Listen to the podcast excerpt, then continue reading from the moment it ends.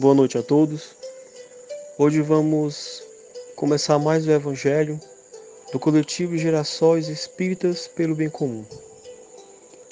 Dando continuidade ao capítulo 28, vamos ler o item 36, 37 e depois fazer uma vibração pelos encarcerados.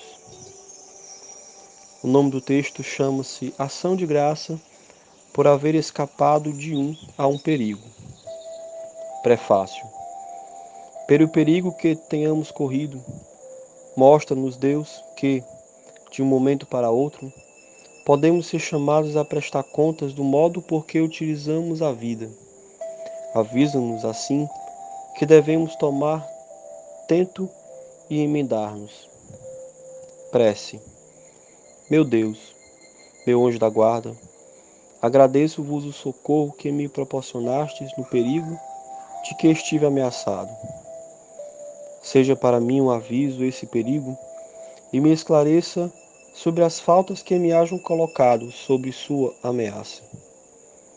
Compreendo, Senhor, que nas tuas mãos está a minha vida e que má podeis tirar, quando te apraza.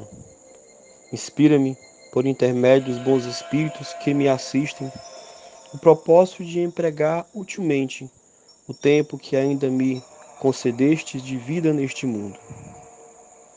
Meu anjo da guarda, firma-me na resolução que tomo de reparar os meus erros e de fazer todo o bem que esteja ao meu alcance, a fim de chegar menos onerado de imperfeições no mundo dos espíritos, quando Deus termine o meu regresso para lá. O Espiritismo nos dá uma compreensão mais ampla da vida. Vida espiritual e vida material são uma só.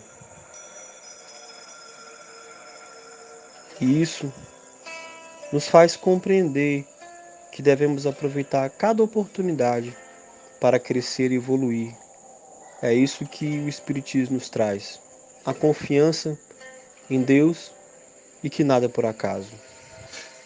Que possamos nesse momento fechar os olhos para fazer a nossa vibração.